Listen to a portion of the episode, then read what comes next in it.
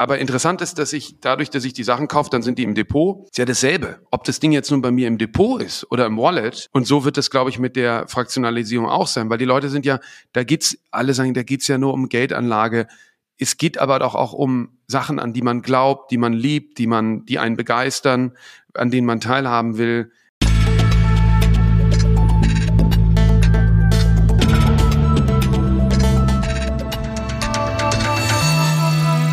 Ausgesprochen Kunst. Der Podcast mit Alexander Gieser.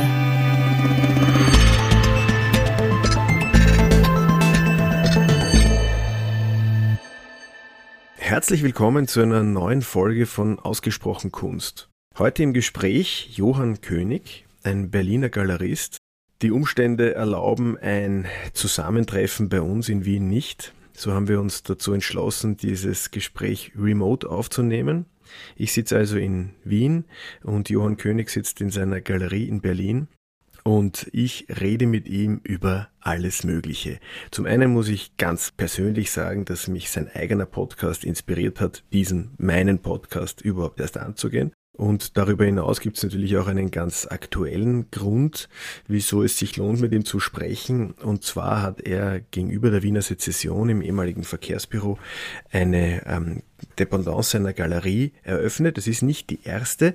Er ist eigentlich ähm, schon an unterschiedlichen Standorten rund um den Globus verteilt ähm, tätig und ganz abgesehen davon jetzt nicht nur physisch an mehreren Orten, sondern auch virtuell, digital, eigentlich überall.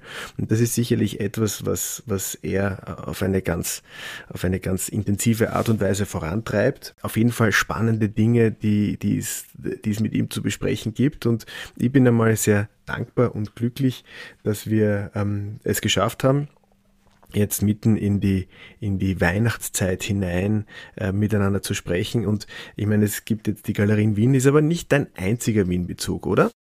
Genau, ich, meine Frau ist Berlinerin, wir haben uns aber in Wien kennengelernt und äh, meine Mutter kommt aber aus Wien und mein Großvater aus Linz ähm, und meine Großmutter eigentlich auch. Und ähm, äh, Wien ist auf alle Fälle schon mal äh, definiert als äh, Alterssitz. Okay. Ja. Schon, schon konkret irgendwas im Auge oder?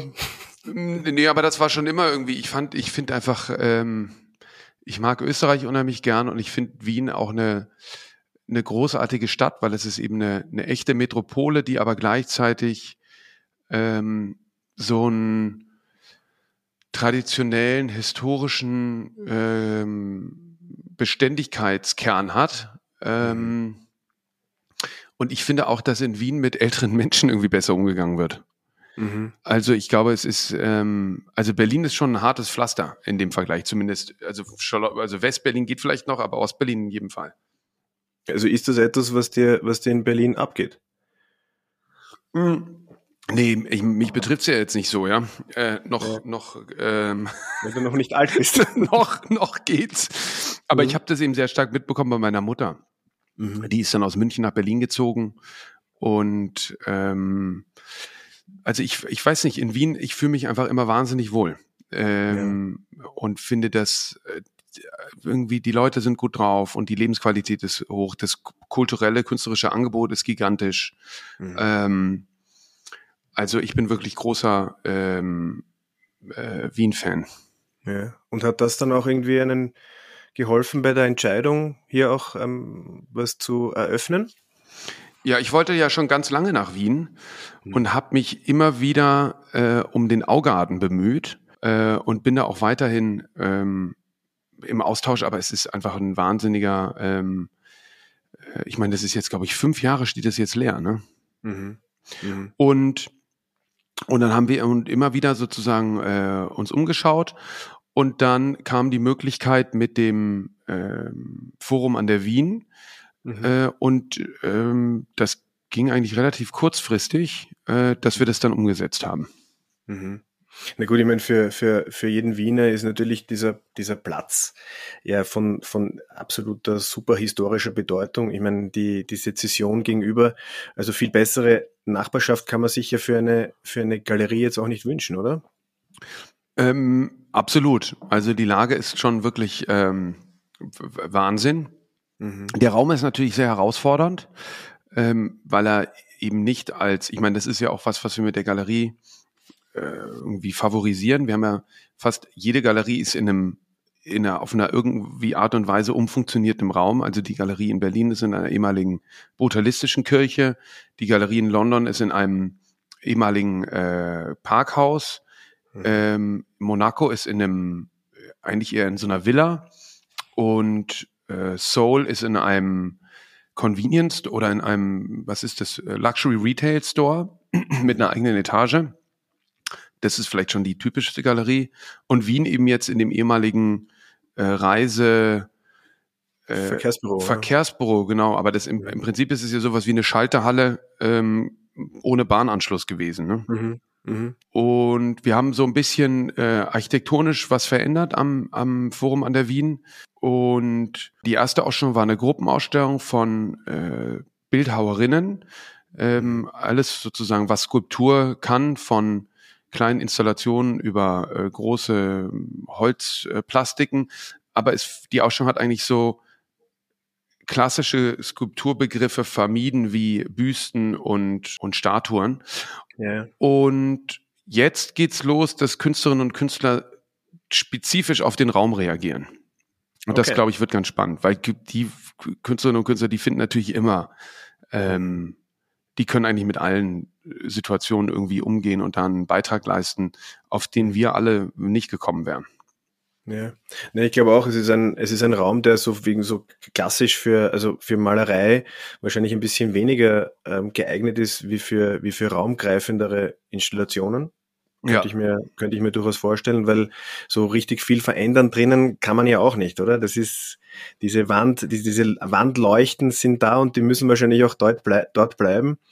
Also wahrscheinlich ist, ist man bestens aufgehoben, wenn man, wenn man da eine Künstlerin oder einen Künstler reinlässt und einfach einmal deren Fantasie dann irgendwie auch schweifen lassen kann. Genau, wir versuchen gerade dieses äh, äh, Rack äh, an der Decke loszuwerden, ist aber auch nicht so unkompliziert, weil wir würden gerne eine richtige Erko-Beleuchtung da machen. Aber mhm. das ist eben, wie du richtig sagst, die ganzen Lampen sind alle denkmalgeschützt und äh, dürfen mhm. nicht verändert werden. Aber ich glaube, dass, dass die Künstlerinnen und Künstler, die finden immer ähm, den richtigen Umgang damit. Mhm, ja, aber ich möchte eigentlich nochmal ganz kurz zurückkommen, so auf, auf, auf Wien und die Frage, was, was, was ihr euch da jetzt so erwartet, weil ich kann natürlich, also Seoul ist, ist ein, ist ein Zukunftsmarkt in Monaco, da kann ich mir auch vorstellen, da, da geht man hin, weil dort auch viele, viele Sammler sitzen. Ähm, ist, ist Wien so als, als, als Ziel auch sinnvoll gewesen, weil, weil, weil hier, weil du auch hier etwas erwartest, was du an diesen anderen Orten nicht siehst. Du hast gesprochen von der, von der kulturellen Tradition. Möchtest du damit auch spielen? Ja, das haben mich total viele gefragt. Ähm, ich bin aber ehrlich gesagt nicht so strategisch ähm, motiviert, sondern mhm. folge da einfach auch, also das, das, das Privileg, was ich habe, ist, dass ich Sachen machen kann, auf die ich Lust habe. Mhm. Ähm, und bisher war es auch immer so, dass sich das auf die eine oder andere Art und Weise ausgezahlt hat. Ähm, und ich, ursprünglich war es ja so, ich habe ja nur eine Galerie gemacht, weil ich Ausstellungen machen wollte. Und man kann ja keine Ausstellung machen, wenn einen keiner fragt, ob man Ausstellung machen will. Oder äh, ich konnte nicht Kunstgeschichte studieren, weil ich zu schlecht gesehen habe und das Studium da in dem Zusammenhang keinen Sinn gemacht hat. Und ich wollte irgendwas mit Künstlerinnen und Künstlern machen und habe dann einen Raum aufgemacht, der sich darüber finanziert hat, dass man die Kunstwerke verkauft hat. Ich wollte mich auch gar nicht Galerie nennen. Ich habe diesen, diesen Begriff vermieden, aber es war dann natürlich eine Galerie und mein Plan war ursprünglich, das ein Jahr zu machen, mit dem Raum zu beweisen, dass ich es kann und dann ähm, die Seiten wechseln. Mhm. Dann war das aber so, dass das erstmal überhaupt nicht lief und ähm, und dann, als es dann anfing, also es hat schon ziemlich lange gedauert, aber als es anfing besser zu werden, habe ich eben diese Unabhängigkeit ähm, wahnsinnig zu schätzen gelernt und auch dieses Unternehmertum und ich habe ja noch, ich habe noch nie in meinem Leben ähm, irgendwo gearbeitet. Ja, ich habe noch nie, ähm, also ich habe natürlich viel für andere gearbeitet, äh, als Auftragnehmer für Projekte oder sowas, Berater, aber nie in einem, in einem, in einem anderen Unternehmen. Mhm.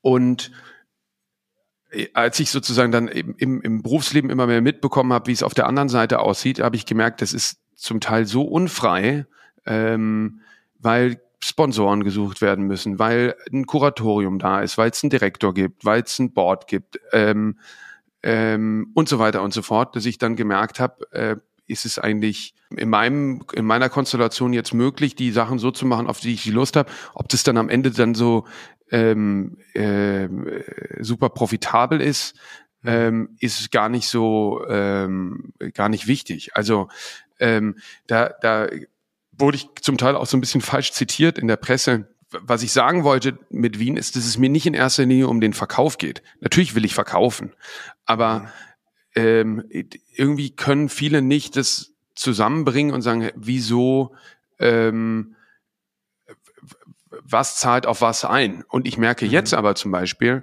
weil ich ja immer dieses inklusive und viele Besucherinnen und Besucher und Schulklassen und junge Leute, ähm, wo ja dann viele Kollegen auch immer gesagt haben, was, ist, was willst du denn damit? Ja, das ist doch nur, ähm, äh, das bringt doch nichts.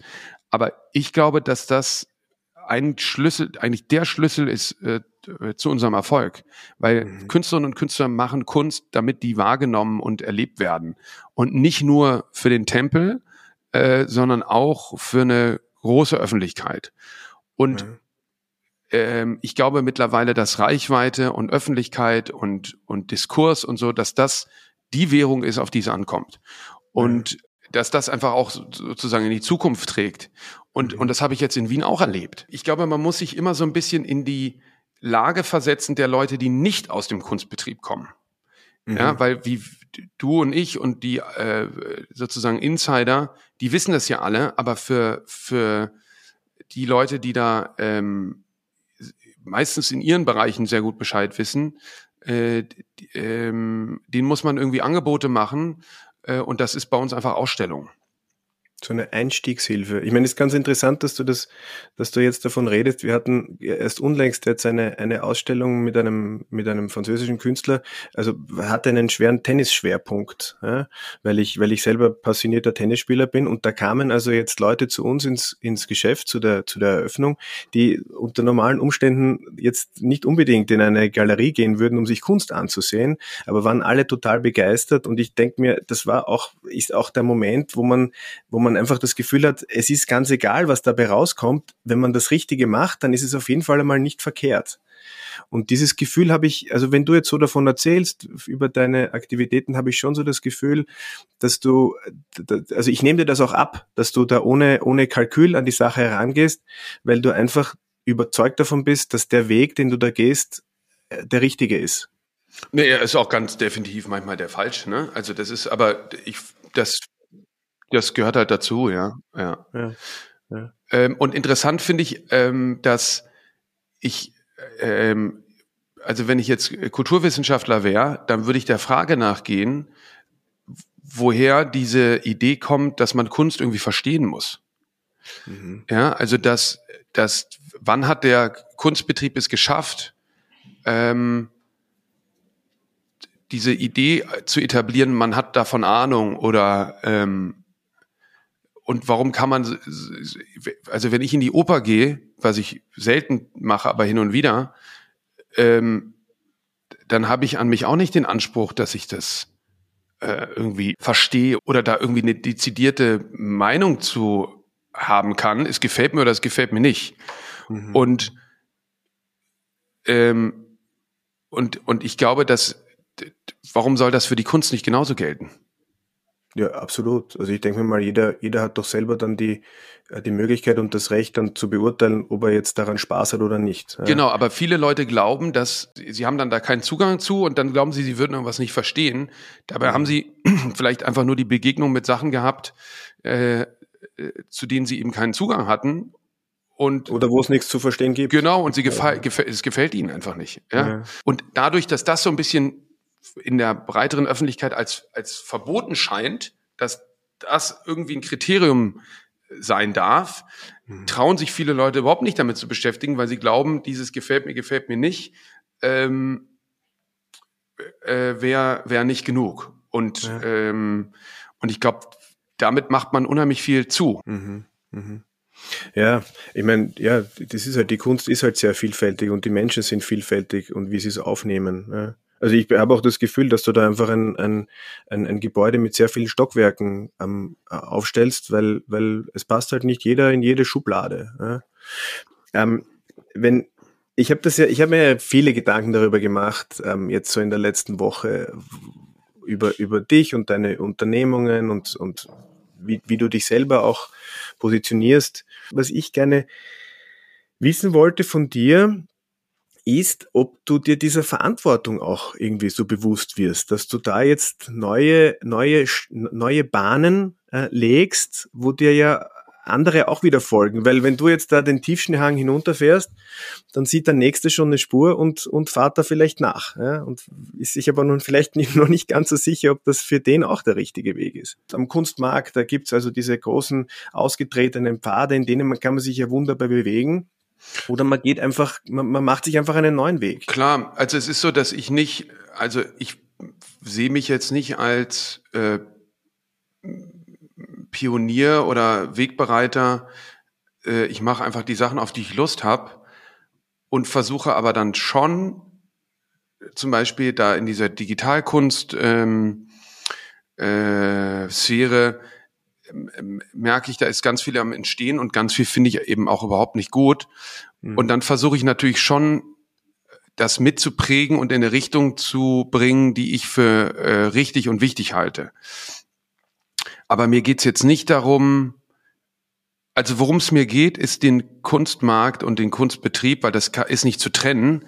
Also man kann nicht den Markt ähm, von der von der Kunstwelt oder von der Kunstproduktion der Künstlerinnen und Künstler ähm, trennen, den äh, äh, nachhaltig zu verändern. Aber das, das äh, tue ich vielleicht auch, weil ich ja aus einer Kunstwelt komme ähm, oder da sozusagen aufgewachsen bin, die noch aus einer Zeit kommt, wo dieser Kunstbetrieb super klein und überschaubar und ähm, vielleicht auch noch sehr viel äh, personenabhängiger war, wo es eben äh, Persönlichkeiten gab, die noch stärker Gatekeeper waren als heute, die darüber sozusagen befunden haben, was jetzt Relevanz hat und was nicht.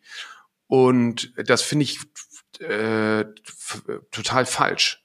Ähm, und ich glaube, dass das auch sowieso nicht nachhaltig, äh, langfristig äh, zu machen ist weil ich finde, man muss die Besucherinnen und Besucher oder Betrachterinnen oder wie man es auch immer nennen will, einfach auch ernst nehmen und nicht da so äh, frontalunterrichtmäßig sagen, also das ist alles äh, nix und das ist das Richtige, weil das das stimmt ja gar nicht. Es gibt ja nicht das Richtige. Ja gut, aber mit deiner Auswahl triffst du natürlich schon, nimmst du natürlich schon eine Wertung vor, nicht? Und es wird natürlich auch so wahrgenommen von, von den Besuchern. Also ich meine, wenn, wenn, wenn du darüber sprichst, dass du, dass du glaubst, dass es früher eine, eine stärkere Personalisierung gab?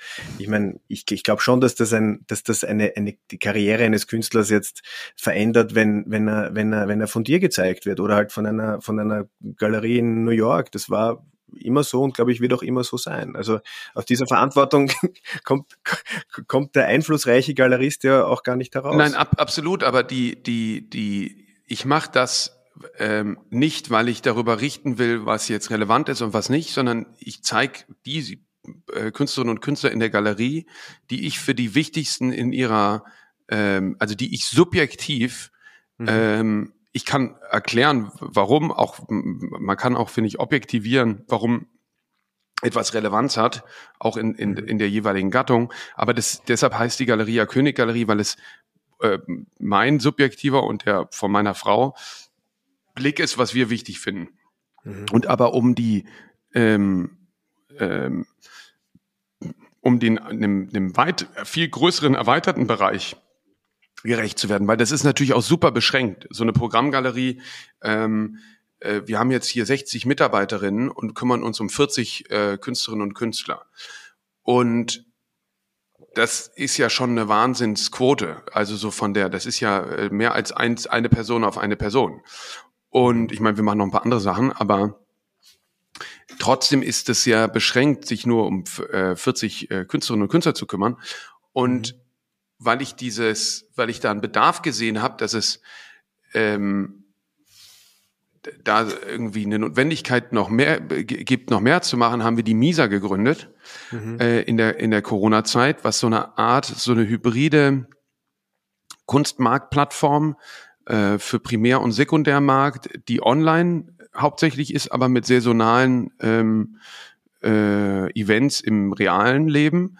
Mhm. Ähm, und da kann man dann von NFTs äh, über äh, Sekundärmarktbilder der äh, Nachkriegszeit bis zur super ultra contemporary jungen Position äh, mhm. alles kaufen und Editionen ähm, und so 24 Stunden Drops, mhm. ähm, um eben nicht dieses ähm, äh, das ist auch kuratiert, das ist auch selektiert, mhm. aber eben äh, äh, viel breiter ähm, als mit der Galerie, weil es auch einfach anders möglich ist, weil man sagt, äh, jetzt wir brauchen auch immer irre lang, ja. Wir also den Refik Anadol, den wir heute Abend eröffnen, den habe ich jetzt, glaube ich, zweieinhalb Jahre lang beobachtet. Mhm. Und mhm. jetzt kann ich bei Miese einfach junge Positionen, ähm, äh, die mir unterkommen, die ich gut finde, äh, mit reinnehmen und da, ähm, also zum Beispiel Georg Haberler, ganz toller Wiener Künstler, äh, ja, ja. Kennst du? Dem habe ich schon gehört. Ja, ich hab, war unlängst mit einem mit meinem Freund Ernst Koslitsch beisammen und der hat mir erzählt, dass der, dass der Herr Haberler bei dir jetzt auch ähm, was zeigt auf, auf Misa. Ja. Genau, und das und ich weiß zum Beispiel gar nicht mehr, wie ich auf den Georg gekommen bin. Aber irgendwie habe ich es gesehen und die Arbeiten waren äh, besonders und irgendwie ähm, äh, hatten eine, einen Witz und auch eine, eine, eine technische ähm, äh, also sie sind wirklich gut. Der macht so, ja, so zwischen Zeichnung und Malerei, aber mhm. auf eine irgendwie gute Art und Weise. Und dann ähm, haben wir das angefangen zu zeigen und jetzt machen wir auch mit ihm in Köln äh, eine Einzelpräsentation äh, auf der Misa und ähm, und es ist halt auch total super, weil dadurch bin ich jetzt auch irgendwie wieder mehr im Kontakt mit, mit äh, jüngeren und älteren Positionen, äh, eben mhm. links und rechts von der Fahrbahn, auf der man eben ja. äh, unterwegs ist. Also du kannst doch schneller reagieren. Oder? Ich kann schneller reagieren, ich kriege aber auch mehr mit und klar sagen irgendwie Leute, sag mal, ähm, du hast doch irgendwie mhm. eine erfolgreiche Galerie, warum konzentrierst du dich nicht darauf?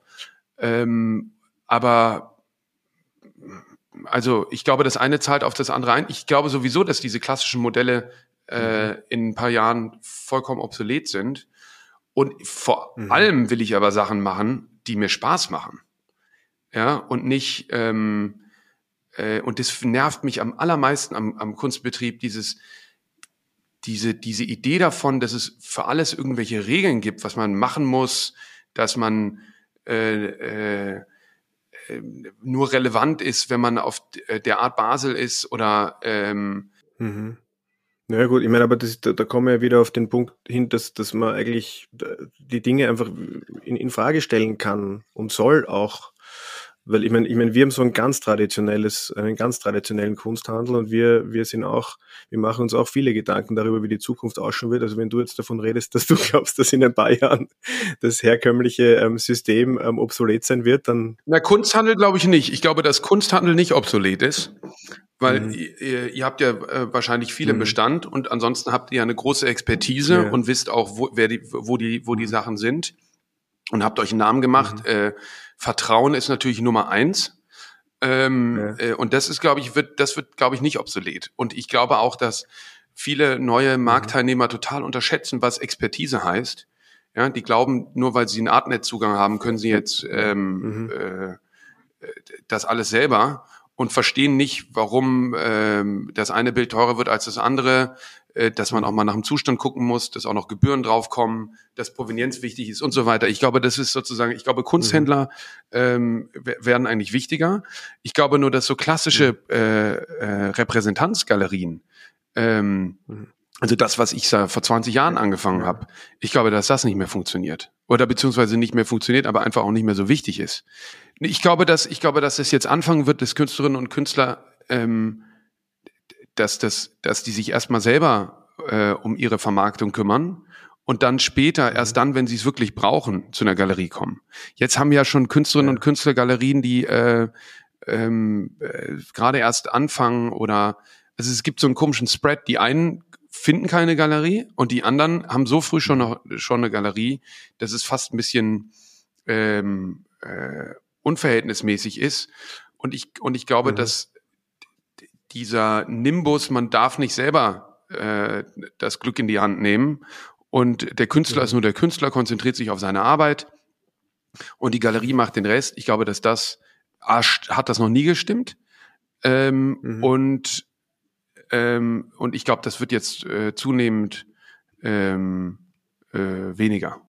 Aber jetzt, ich meine, wie ich, wie ich letzten Sommer äh, deinen, deinen sehr, kann ich ja hier an der Stelle auch sagen, deinen sehr hörenswerten Podcast gehört habe, was, was mit Kunst, da, da ist zum ersten Mal so ein bisschen die, das thematisiert worden, die MISA, dieses Projekt, das, das, diese Messe bei dir in der Galerie. Und ich bin eigentlich anfangs, habe ich irgendwie so erwartet, das ist jetzt wirklich so wie eine Messe, eine Woche ähm, in, in Berlin in deiner Galerie und das ist dann wieder vorbei. Aber das ist ja, es ist ja anders, es ist ja ein, ein im digitalen Raum Raum ja eigentlich ähm, jetzt permanent, oder? Ist es permanent? Genau, es ist permanent. Es hat aber als, es hat aber als, ähm, das ist eigentlich immer was, was ich immer so mache. Quasi nicht lange drüber nachdenken und dann äh, sich entscheiden und dann, ähm, sondern äh, ich nehme eigentlich alle immer sozusagen in die Evolution mit rein. Es war so, die äh, Corona hat dafür gesorgt, dass alle Messen ausgefallen sind und ich habe mich gefragt, was kann man da machen?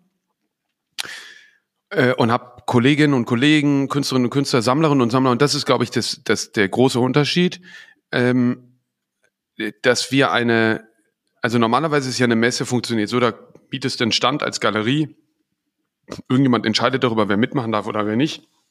Und dann mietest du den Stand, bringst deine Sachen mit und dann wird äh, inseriert die ganzen Namen der Galerien. Und das finde ich schon mal ist das erste Problem, weil wer weiß denn, wenn er die Art Basel Ausstellerliste ansieht, wer diese ganzen Namen sind? Also für was stehen die mhm. denn?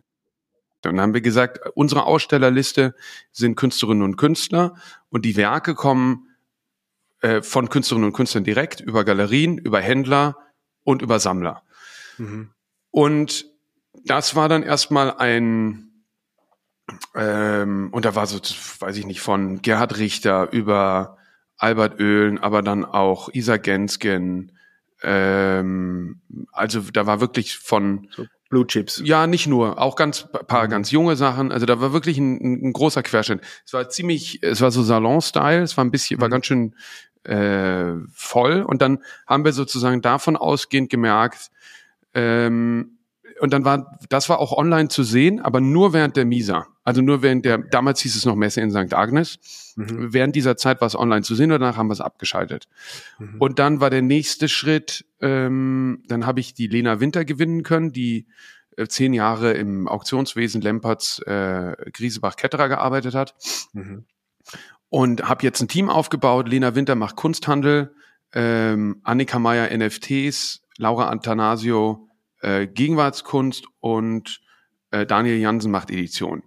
Mhm. Ein bisschen wie bei einem Auktionshaus, nur dass es eben keine, kein, kein, ähm, äh, keine Auktionen gibt, sondern ähm, Festpreisverkauf sozusagen. Mhm. Was auch wichtig mhm. ist, dass den Leuten einfach klar ist, ähm, weil das ist ja jetzt auch deiner und unser Vorteil als Händler, da weiß man einfach, was man kriegt.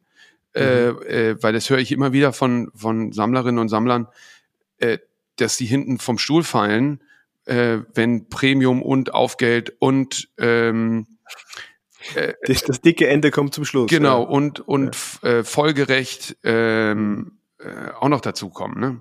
Wir sind ja die erste NFT-Plattform, äh, die quasi Kunst ähm, kombiniert ist. Es gibt ja viele mhm. NFT-Plattformen, aber das, da geht es immer nur um NFTs und bei uns ist es eben äh, Malerei neben Fotografie, neben NFT, äh, alles in einem äh, Zusammenhang. Die Abkürzung NFT steht für Non-Fungible Token und beschreibt prinzipiell eine nicht austauschbare Werteinheit. Gemeint ist damit ein digitales Gut, welches ein Objekt, wie zum Beispiel ein Kunstwerk, Musikstück, ein Video oder einen Tweet repräsentiert. Wie Kryptowährungen basieren NFTs auf der Blockchain-Technologie. Auf dieser Blockchain können die individuellen Besitzverhältnisse eines NFT lückenlos dokumentiert werden. Außerdem macht sie NFTs fälschungssicher und schützt sie unter anderem vor Diebstahl. Mit dem Erwerb eines NFT besitzt man ein einzigartiges virtuelles Gut.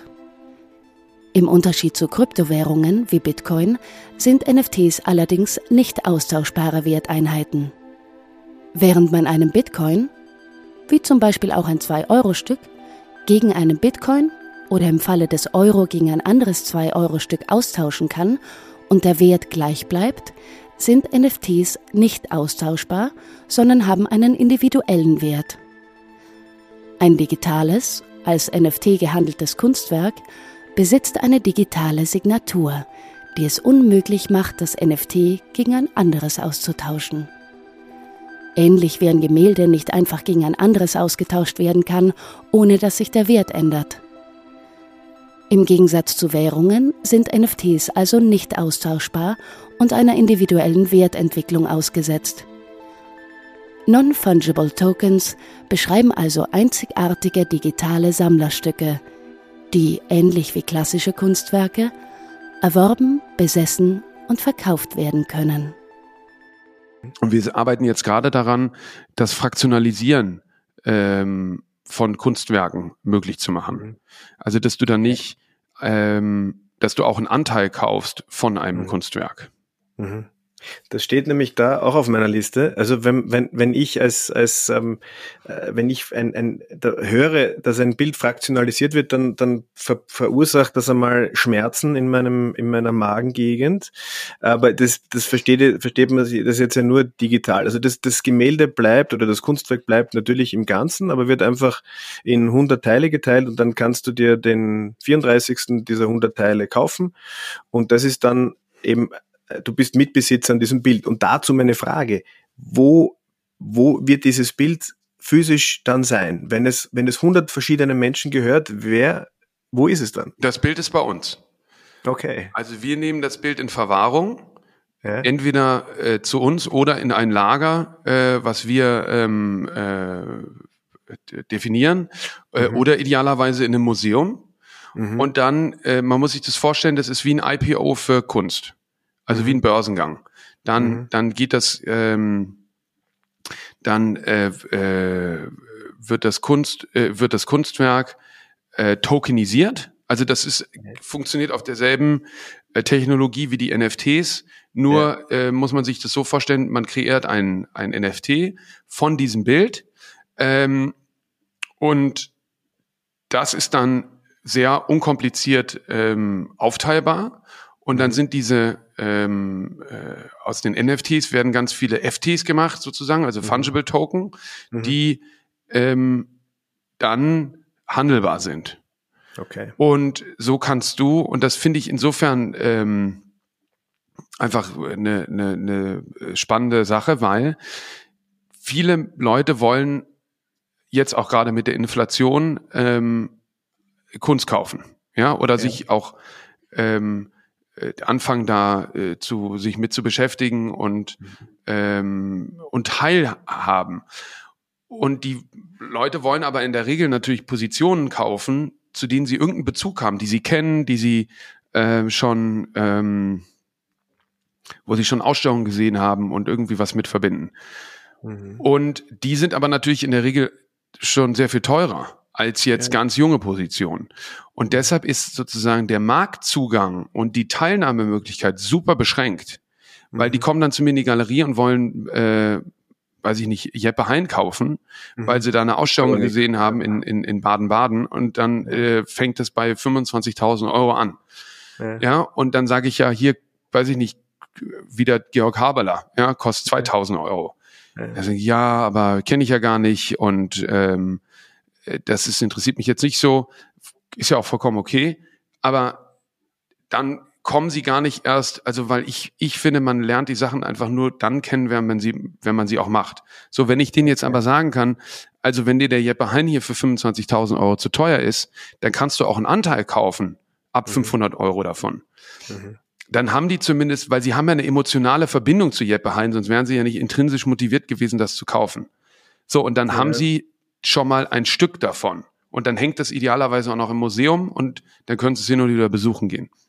Und jetzt sag mal, wenn jetzt dann so jemand dann noch ein Stück kauft und noch ein Stück und noch ein Stück, so lange bis er alle Stücke hat. Nee, das geht, das geht eigentlich nicht. Das geht nicht. Also okay. geht natürlich schon, er müsste dann, äh, er müsste dann äh, ein, ein, Angebot machen an die mhm. Teil, Teilnehmer und ja. sagen, also äh, ich kaufe das jetzt für 30.000 und dann sind die anderen raus. Und, und das Interessante ist aber, was ich glaube, warum ich das auch mache, ist, weil ich fest davon überzeugt bin, dass die Leute darüber dann anfangen, den Kunstmarkt zu verstehen und dann bereit sein werden, äh, junge Künstlerinnen und Künstler direkt zu kaufen. Ja, ja weil sie darüber dann äh, ihre äh, mhm. äh, Zähne nass gemacht haben und merken, okay, aha, so funktioniert das. Mhm. Mhm. Ähm, und und das wird ultimativ ja. dazu führen, dass mehr Künstlerinnen und Künstler von ihrer Arbeit äh, werden leben können. Und das mhm. finde ich eine ähm, großartige Vorstellung. Mhm. Das ist gut. Ähm, ich glaube aber dort, und ich rede relativ häufig davon, dass man ja, wenn man ein Kunstwerk kauft, ja von dieser emotionalen Dividende auch irgendwie profitiert. Man hat das zu Hause, man erfreut sich dran, man setzt das Kunstwerk auch nicht unbedingt dem, dem Druck aus, jetzt zu performen. 100 Prozent, ja. Und, ja, aber und wenn, wenn ich jetzt so ein, wenn ich jetzt so ein fraktionalisiertes Bild oder einen Anteil habe, dann, dann, dann habe ich es ja nicht zu Hause. Also ich glaube, dass da schon ein bisschen was verloren geht oder, oder, oder gäbe es dann die Möglichkeit, dass dann, dass man sich dann von diesem Original, von dem, von, von dem Jeppe Heim dann halt ein, ein, eine, einen, eine, eine Kopie machen ist, ist, ist sowas angedacht, dass man irgendetwas zu Hause hat, dass man auch als Trophäe irgendwie herzeigen kann? Genau, das ist geplant. Also es wird sowas wie so ein, ähm, äh, also bei Objekten sind wir noch nicht so entschieden, aber es bei Bildern mhm. wird es dann ein, äh, ein Print geben, der mhm. da mit so einem, ähm, der hat an sich keinen Wert, ja, mhm. ähm, aber der ist dann mit so einem Hologramm äh, mhm. versehen ähm, und den kann man dann auch ähm, quasi bei sich haben. Okay. Ähm, und der wird aber jedes Mal neu ausgestellt an den jeweiligen Tokenholder, weil sonst müssen wir mhm. die ja immer wieder einsammeln. Weil wenn du jetzt ja, deinen Token hast und du äh, sagst, weil, also wichtig ist zu sagen, du kannst jederzeit deinen Token handeln. Also ja. du, das ist jetzt nicht so, dass du investierst und mhm. dann bist du gefangen und erst wenn das mhm. Bild äh, wieder verkauft wird, äh, kriegst du äh, deinen Anteil plus äh, ähm, äh, Gewinn raus, mhm. sondern du, du kannst jederzeit auf dem Marktplatz ähm, kannst du dir jetzt irgendwie einen Albert Öhlen Token kaufen mhm. äh, für äh, 1000 und ihn dann einstellen und sagen, okay, ich verkaufe ihn für 1100. Und, mhm. ähm, ähm, und damit dann nicht dieses logistische Problem kommt, jetzt müssen wir dein Zertifikat wieder abholen, mhm. ähm, ähm, sind die quasi, da sind wir gerade am überlegen, wie wir das machen. Wahrscheinlich sind die ähm, so Selbstzerstörungsknopf, weil das muss sich ja dann irgendwie, muss ja dann dieses Zertifikat, wenn man das, wenn man seinen Anteil verkauft haben, den muss man ja dann irgendwie zerstören, oder? Ja, das, das, das Zertifikat hat eben an sich keinen Wert ja, sondern die die ähm, äh, steht in der Blockchain. Ne? Genau, genau. Ja. Und und du, wir, die, der Plan ist aber, dass jeder, der das dem dem das Zertifikat, also der dem der der Tokenholder ist, mhm. kann sich dann äh, auf eigene Kosten so ein äh, Ding dann bestellen und zuschicken mhm. lassen. Mhm. Und wenn du dann, du könntest natürlich rein theoretisch dir das schicken lassen, deinen Token mhm. wieder verkaufen und dann das Ding an der Wand hängen äh, ja. lassen. Aber du kannst dir auch eine gefälschte Patek äh, kaufen. Ja, das stimmt, ja. Na, es ist, es ist ja eigentlich, also ich glaube, Selbstbetrug ähm, ist ja eine, eine wunderbare Sache. Äh, ich wollte ja eigentlich wirklich gar nicht über die, über die Fraktionalisierung oder eine, weil, weil es ist, ich glaube, darüber wird ja auch wahnsinnig viel im Moment ähm, gesprochen. Es ist also kaum ein Thema, das so, das so heftig diskutiert wird. Ähm, das wird aber, ein bisschen aber, durcheinander gebracht, ne? Ja, also das eine ja. ist, ähm, ähm, äh, also mit NFT wird dann auch immer die Digitalkunst gleichgesetzt. Mhm. Ähm, aber dafür, dass das alles, was so am Anfang ist, ist das, glaube ich, nicht so mhm. verwunderlich. Ja. Weil ich sehe das bei meinem Sohn, der ist, der ist 13 und der, und der ist ein großer Fan von so einem koreanischen Zeichner und der zeichnet da immer wieder mal so im, auf YouTube eine Zeichnung und das kann man dann auch kaufen. Ja, da gibt es halt für einen kurzen Zeitraum irgendwie so ein Fenster, wo man das dann erwerben kann. Und für, für den ist das ganz selbstverständlich. Ja? Also für meinen Sohn ist es eher äh, undenkbar, in ein Geschäft reinzugehen oder in eine Galerie und ein Bild zu kaufen. Und ich glaube, dass eben da eine komplett neue Generation heranwächst. Und ich ich glaube, für diese Generation ähm, werden jetzt werden jetzt die Marktplätze der Zukunft ähm, geschaffen. Und ich glaube, das ist das ist etwas, womit man sich auf jeden Fall auseinandersetzen muss. Genau. Und und das Interessante ist eben die Idee, also auch dieses ganze Besitzlose, ja. Und die, ich habe das auch über meinen Sohn kennengelernt. Der hat nämlich einen Anteil von einem Turnschuh gekauft vor äh, drei Jahren, wo ich auch dachte, was ist denn das für eine absurde Idee? Und ist er schon viel mehr wert? Ähm, ja, ich glaube, der hat den relativ schnell wieder verkauft, aber ich, aber darüber kam ich in dieses Denken rein, ja. Und ich glaube, man muss immer gucken, was ist mit unseren, was machen, was, was bewegt unsere Kinder. Ja, und absolut. interessant ist aber, was, was, diese zwei Sachen, die da zusammenkommen ich kaufe ja selber viel klassische Kunst.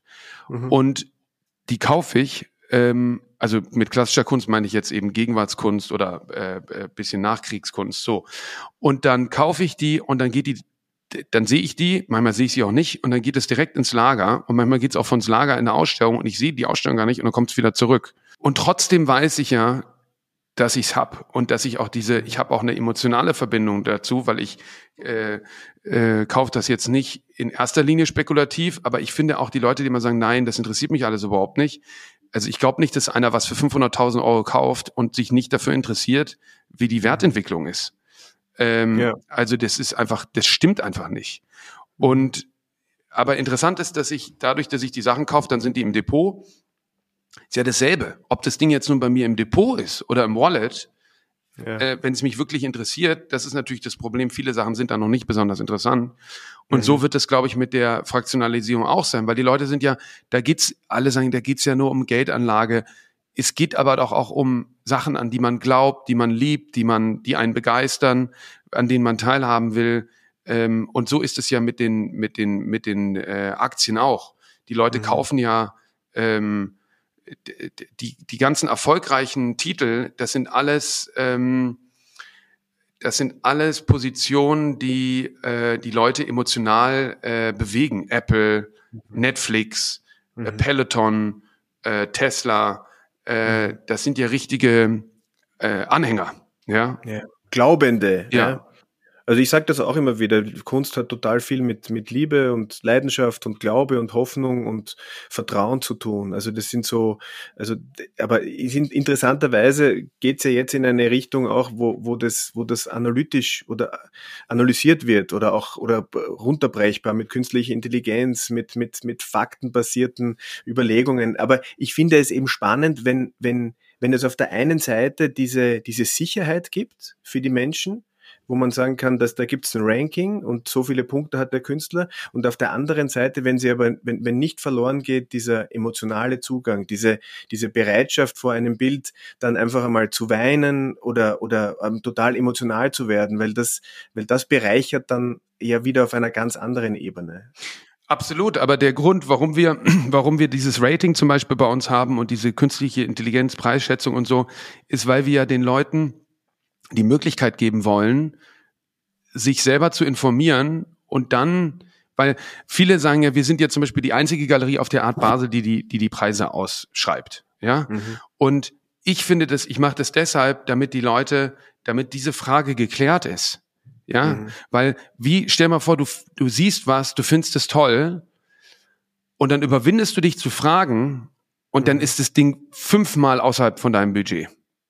Ja, anstatt, anstatt du siehst sofort, ah, okay, ähm, erstaunlich gar nicht so teuer oder okay, mhm. tolles Ding, aber vollkommen außerhalb meiner ähm, äh, Liga. Du musst, mhm. warum soll ich die Leute zwingen, aus ihrer Komfortzone rauszukommen, an so einer auch sensiblen äh, Situation. Und deshalb will ich, äh, und das, das finde ich halt so interessant, dass es dann eben auch aus dem Kunstbetrieb Kritik an dieser Fraktionalisierung gibt, die sagen, ja, du machst jetzt hier ähm, ein Finanzprodukt aus Kunst, äh, was ich, was formal so ist. Aber was wir doch damit tun, ist, dass wir sagen, den Leuten, die, die, anstatt dass sie sich irgendeine Aktie kaufen, äh, ihr Geld lieber in, in Gemälde tun, weil es ihnen was bedeutet, mhm. äh, dass wir denen sagen, nee, du qualifizierst dich nicht. Du darfst hier bei unserem, mhm. bei unserem Spiel nicht mitmachen. Weil, weil es ist ja nicht so, dass wir, äh, du lebst vom Verkauf der Kunst, ich lebe vom Verkauf der Kunst. Ähm, äh, und es ist ja nicht so, dass die, ähm, dass die meisten Sammlungen auch darüber entstanden sind, alle Sammlungen oder beziehungsweise Mhm. fast alle Sammlungen, dass sie gekauft haben und umgeschichtet haben. Und ich finde es Mhm. auch vollkommen in Ordnung, weil die kaufen Kunst, verkaufen Teile dieser Kunst wieder, um noch mehr Kunst zu kaufen. Das Mhm. ist doch, äh, was ist, was ist daran verkehrt? Ja. Also das heißt, ich suche mir jetzt ein, eines unserer Bilder aus, ähm, schick dir oder deinem Team ein hochauflösendes Foto, die Informationen zu dem Bild und beauftrage dein Team, dieses, dieses Werk für mich zu fraktionalisieren und dann wird's handelbar oder da werden diese Teile handelbar. Genau. Wir müssen dann Ja. die, die äh, Prüfung machen, dass es wirklich dein Bild ist. Ja. ja, ähm, Okay. mit Eigentumsnachweis oder Rechnungsbeleg oder was man da halt so Mhm. machen kann. Und dann müssen wir das Bild ähm, Physisch haben. in Verwahrung nehmen, genau. Mhm. Aber es könnte auch von uns dann in einem anderen Lager äh, gelagert werden. Also man, wir müssen ja, wir, wir sind natürlich unseren äh, Kundinnen und Kunden gegenüber verpflichtet, da äh, absolute äh, Sorgfalt äh, an den Tag zu legen. So, dann wird das Ja. Kunstwerk eben äh, separat äh, äh, gelagert und ähm, und der Zustand äh, dokumentiert und so weiter. Und dann ähm, wird dann geschaut, da muss es natürlich auch vermittelt werden, ja. Und dann wird Ja. ähm, da ein äh, Content äh, produziert und so und dann Mhm. wird das Ganze quasi ähm, äh, vermittelt und ähm, dann ist es gibt's ein Pricing, dann dann wird auch äh, ähm, quasi Marktanalyse, Due Diligence, dann sagst du, ich will das und dann sagen wir, okay, aber die Auktionsergebnisse geben das nicht her. Da sagst du ja, aber das ist eben ähm, äh, äh, aus den und den Gründen äh, anders und dann Mhm. wird das ähm, äh, zu einem Termin äh, live gestellt Mhm. und dann werden die Anteile verkauft. Und dann kann man eben auch, ähm, also definiert ist, dass man es nicht über, äh, nicht unter diesem Wert wieder verkauft. Und dann Okay. können die Anteile, kann man dann definieren, mit was für einer Haltefrist, können die dann gehandelt werden. Mhm. Ja, habe ich jetzt eigentlich total Lust drauf. Ja, lass uns das machen. Also wir brauchen noch ein bisschen, aber wir sind, Ja. ich denke, dass wir ähm, Ende diesen Monats oder Anfang nächsten äh, Monats ähm, fertig sind und dann gehen wir in die ähm, äh, konkrete Umsetzung. Mhm. Ähm, mich interessiert, bevor ich dich jetzt, bevor wir beide wieder ähm, an unsere Arbeit gehen, äh, noch die Frage, wann ist es denn, wann bist du denn dann alt genug, um darüber nachzudenken, nach Wien zu ziehen? Weil darüber würde ich mich sehr freuen. Ja, vielleicht in zehn Jahren. Zehn Jahre. Na, bis dahin, bis dahin können wir ja noch einige Bilder Da fraktionalisieren. bin ich und verkaufen. 50. Okay. Aber das ist ein gutes Alter für Wien. Ja. Also Wien ist, also Wien ist für jedes Alter gut, Das aber stimmt, ja. Aber dann sind die Kinder aus der Schule. und stehen auf eigenen Beinen. Genau, da ist die Kleinste dann mit dem Abitur fertig. Ja, ja. Also das ist doch ein gutes Ziel.